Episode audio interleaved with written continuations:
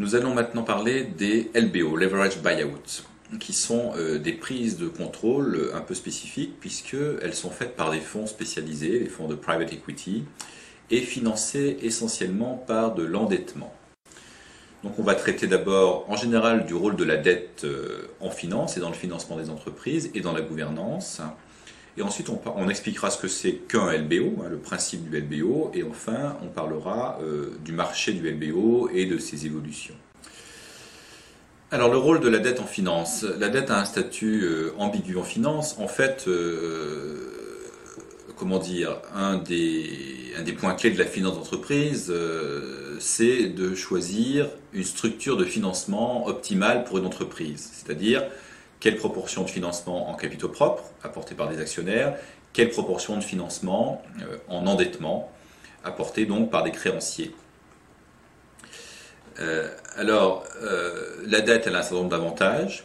Elle est moins coûteuse que les capitaux propres, puisque les intérêts qu'une entreprise paye à ses créanciers sont déductibles de l'impôt sur les bénéfices, impôt sur les sociétés en France.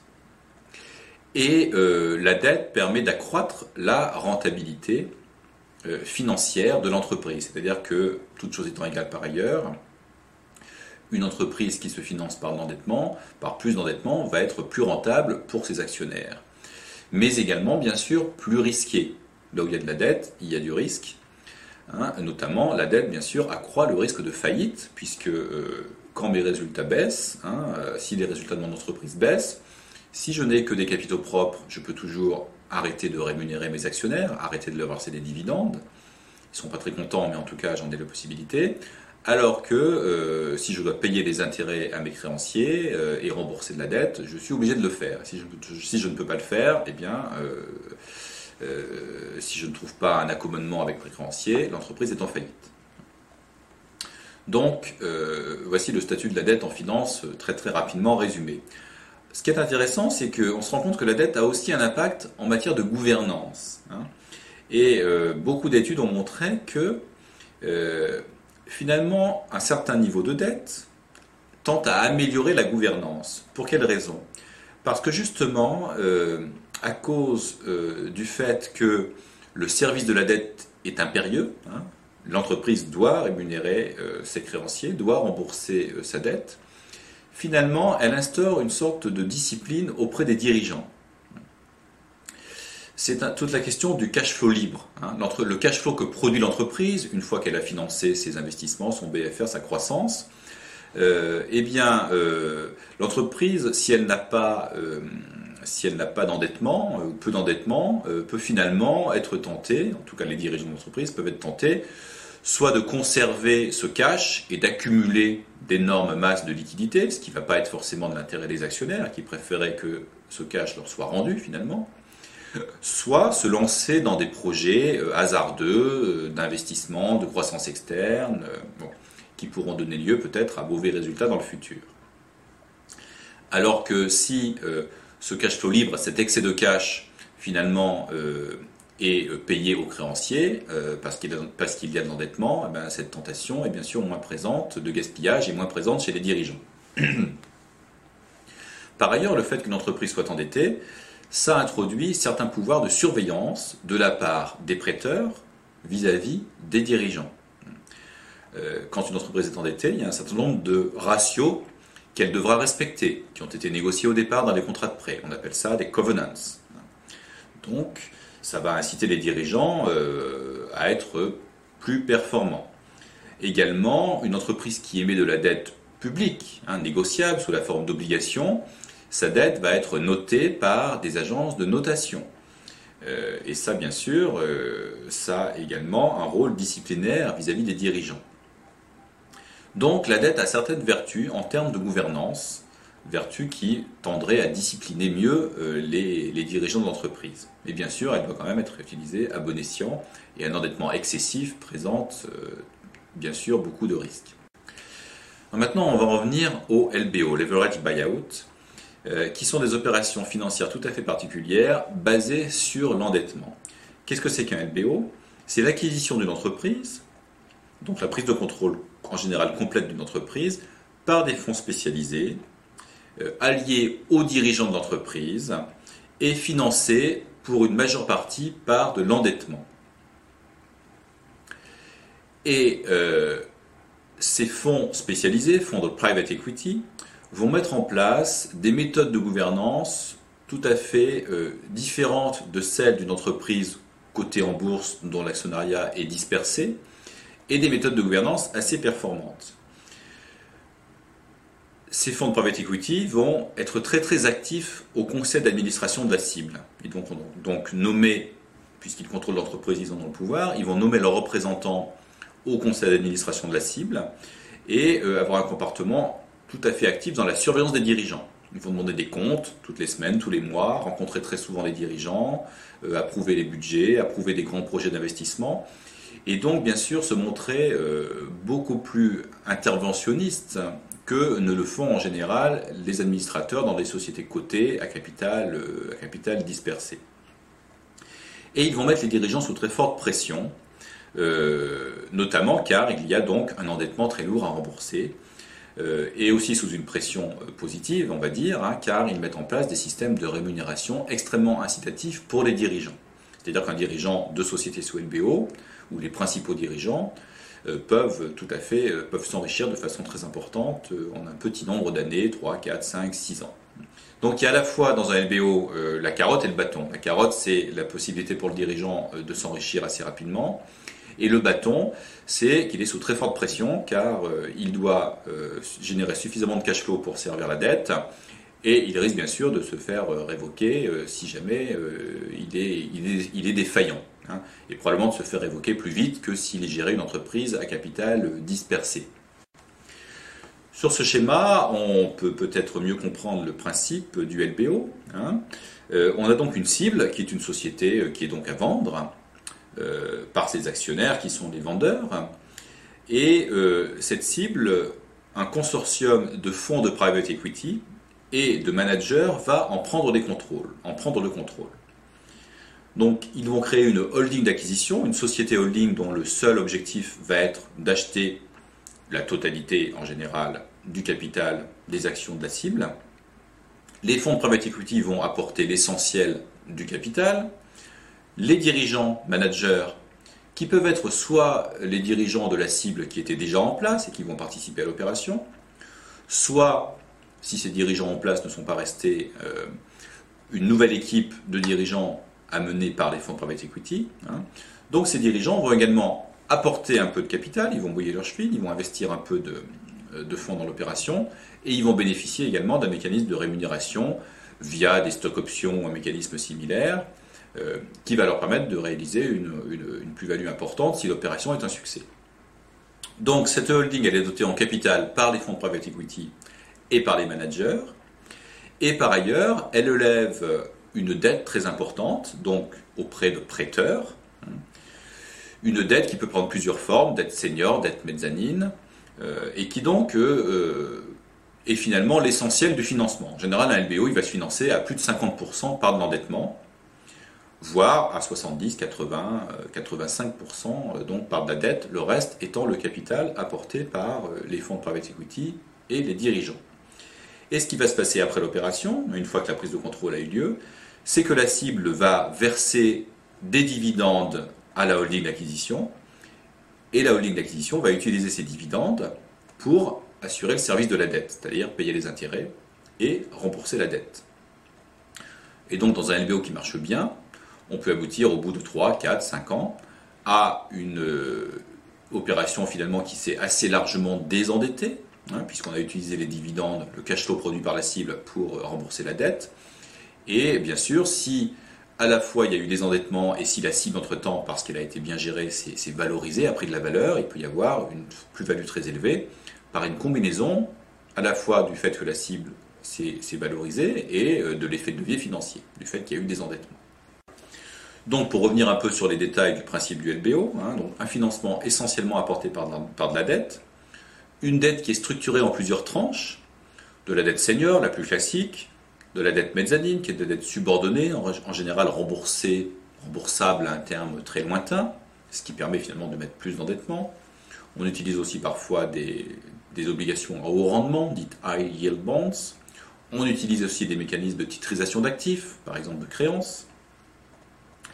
Bien sûr, les titres, voire les actifs dans certains pays de la cible sont donnés en garantie aux prêteurs, c'est-à-dire que si l'opération se passe mal, les prêteurs peuvent se saisir de la cible ou de ses actifs et la revendre pour récupérer leurs créances. Le service de la dette, comme je l'ai dit, va être opéré par les dividendes de la cible. Et euh, également, il y a systématiquement, euh, en tout cas recherché, un avantage fiscal qui est l'intégration fiscale entre la cible et la holding. C'est-à-dire que ce qui est recherché pour optimiser l'opération, c'est que les intérêts des emprunts payés par la holding d'acquisition, qui, euh, a levé les emprunts, emprunts puissent être déduits des bénéfices réalisés par la cible, de façon à diminuer la charge d'impôt et à vraiment bénéficier de l'effet de levier.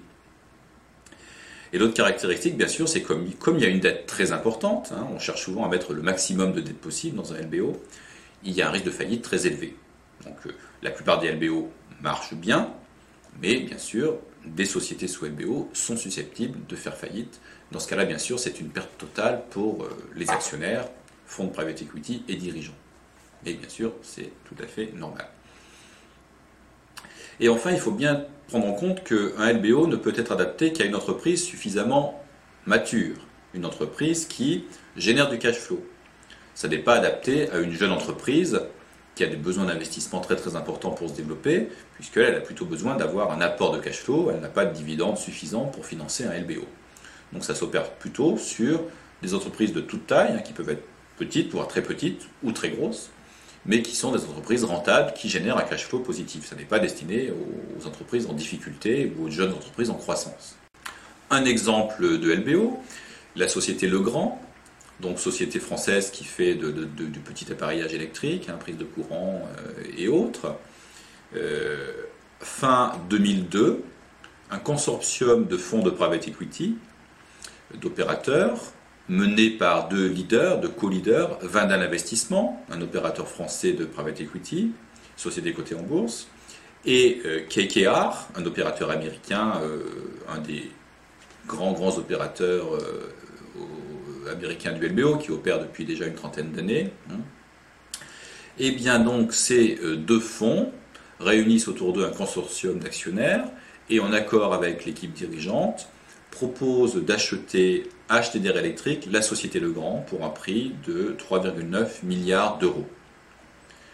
Financement qui se fait pour une petite moitié 1,9 milliard par les actionnaires, capitaux propres, et pour le reste 2 milliards par de la dette financière. Le LBO réussit, la société Legrand est retirée de la, de la bourse, et euh, il va durer euh, jusqu'à 2006, euh, donc il va durer 4 ans. pendant ces 4 années, les performances de Legrand vont être très très bonnes. Son résultat opérationnel va se multiplier par 4 en 3 ans, hein, de 2003 à 2005. Et en 2006, une sortie, puisque en général, les fonds d'investissement ne cherchent pas à garder leur participation, mais cherchent à sortir au bout d'un certain nombre d'années, à réaliser leur plus-value. Alors, la sortie peut se faire de différentes façons. Là, c'est une sortie en bourse, c'est-à-dire que euh, le consortium d'investisseurs décide d'introduire le grand en bourse, lève des fonds à cette occasion pour désentêter la société Legrand, euh, et c'est une sortie qui s'est faite avec un certain succès, puisque à l'époque où Legrand été introduit en bourse, en avril 2006, euh, l'investissement initial de 1,9 milliard d'euros valait 4,7 milliards. Hein. donc la mise avait été plus que doublée en donc un peu moins de, un peu moins de 4 ans. Hein. Par contre, euh, évidemment, quand il y a sorti en bourse, il n'y a pas forcément cession immédiate des titres. Donc la plus-value finalement n'a pas été vraiment réalisée dans le cas de Legrand, puisque pour l'essentiel, les investisseurs financiers ont gardé leurs titres, ne les ont pas revendus. Depuis, le cours de bourse de Legrand a plutôt baissé, et donc l'opération s'avère moins favorable que s'il y avait eu une sortie immédiate euh, comme c'est le cas parfois, euh, des actionnaires financiers lors de l'introduction en bourse. Après cet exemple, un mot sur le marché du LBO. Euh, comme je l'ai dit, hein, l'objectif des fonds private equity, en général, c'est une sortie dans un terme de 3 à 6 ans. On considère que pourquoi ce délai? Ben, Parce que c'est un délai suffisant pour mettre en œuvre des modifications stratégiques importantes qui permettent donc d'augmenter, quand ça fonctionne, la valeur, les résultats et la valeur de la cible. Euh, et par ailleurs, à partir d'un certain nombre d'années, on peut penser que l'effet de levier va jouer moins et que le TRI euh, qu'on peut attendre va être inférieur à un taux de rentabilité. Donc c'est cet horizon qui en général s'applique. Euh, le marché des LBO, alors c'est un marché qui globalement est en très forte croissance. Les LBO existent, on va dire, depuis la fin des années 70. Hein. Ça a plutôt démarré aux États-Unis. Ça s'est après beaucoup développé en Europe à partir des années 80. Ça commence à se développer euh, dans d'autres pays comme l'Asie, le Brésil euh, ou autres. Euh, donc c'est un marché en assez forte croissance, mais très cyclique parce qu'il dépend bien sûr très très fortement de la disponibilité de la dette. Pour financer des LBO, il faut trouver des banques ou des créanciers prêts à, prêter de l'argent. Hein. Alors c'est très facile dans certaines périodes. Ça a été le cas par exemple dans les années 2004 à 2007, jusqu'à juin-juillet 2007. Là, ça a été, je dirais, vraiment un âge d'or pour les LBO, une croissance prodigieuse des fonds investis qui s'est quasi. Par exemple, en Europe, hein, les fonds investis sont passés d'à peu près 10 milliards d'euros euh, à 50 milliards d'euros en 4 ans. Et puis, les LBO ont concerné, dans certains cas, des entreprises de très très grande taille. Il y a eu des opérations records en taille de plusieurs milliards ou plusieurs dizaines de milliards d'euros de valeur. J'ai cité, on peut citer les, opérations euh, Editis, Legrand, Rexel en France, des opérations encore plus grosses aux États-Unis euh, ou en Angleterre, Allianz Boots, Freescale, Hertz, hein, donc des sociétés très connues, valant 10, 20, 30 milliards de dollars parfois, qui ont été reprises sous LBO. Et puis, euh, crise des subprimes, en juillet 2007 qui fragilise euh, très rapidement les banques hein, et l'ensemble du secteur financier. Et euh, ça veut dire que la dette devient beaucoup moins disponible et donc ça a fait vraiment un coup d'arrêt aux plus gros LBO. Depuis, le marché est assez atone. Il y a encore des LBO petits ou moyens, mais plus de très très gros LBO car il n'y a pas assez de dette disponible pour les financer. Donc on va voir en 2007-2008 une régression assez forte de ce marché, jusqu'à ce que euh, les banques, les acteurs financiers aient assaini leur bilan et que le crédit redevienne à nouveau suffisamment disponible. Ce qui va se produire à un terme, euh, on ignore pour l'instant, en 2009-2010 donc un marché en très forte croissance, très important parce qu'il peut concerner finalement beaucoup d'entreprises, hein, euh, petites, grosses, moyennes, et donc beaucoup de salariés. Donc il est important de comprendre ce que c'est qu'un LBO, mais un marché également très cyclique. Les cibles de LBO peuvent être de toute nature, ça peut être des filiales de groupes, hein. un groupe décide de se restructurer et vend, vend certaines filiales. Par exemple, Freescale, Freescale n'était autre que euh, la partie semi-conducteur euh, du groupe Motorola qui a décidé de se scinder en diverses activités. Freescale est devenue indépendante et est devenue cible d'un LBO ensuite. Ça peut être des entreprises familiales qui sont cédées sous forme de LBO.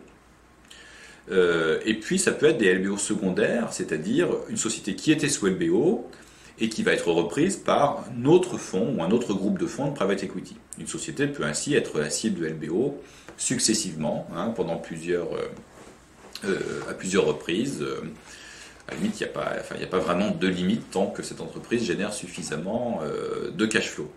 Et puis une cible de LBO peut être une société cotée en bourse, sur laquelle il y a une OPA qui se traduit par une prise de contrôle. Et autre chose sur ce marché, pourquoi ce marché se développe hein, euh, globalement C'est parce que souvent les résultats des sociétés sous LBO sont plutôt bons. C'est-à-dire que les études montrent que, en moyenne, les performances financières d'une société après un LBO vont plutôt avoir tendance à s'améliorer. Et également, les sociétés sous LBO ont plutôt tendance à euh, créer des emplois, à investir. Hein. donc, euh, il est faux de prétendre, comme on le fait des fois, on le lit parfois dans les médias, que systématiquement un LBO va être euh, va s'opérer au détriment de la cible hein, et va avoir tendance à détruire la cible. C'est possible lorsque, dans certains cas, lorsque ça se passe mal, lorsque l'endettement a été excessif, hein, mais ça n'est pas du tout un cas, général. En conclusion pour ce module, euh, on peut dire d'une part que euh, Une dette financière d'un niveau adapté à l'entreprise est généralement plutôt positive pour l'actionnaire, hein, puisque ça va accroître à la fois la rentabilité euh, pour les actionnaires, mais également bien sûr le risque. Et puis, euh, ça va avoir tendance à discipliner les dirigeants, le fait qu'il y ait un certain niveau d'endettement, et bien sûr, il faut que cet endettement demeure raisonnable. Et enfin, sur les LBO, des opérations financières très fréquentes qui peuvent toucher de très grandes entreprises euh, et donc qui sont très importantes, dont il est important de comprendre le principe.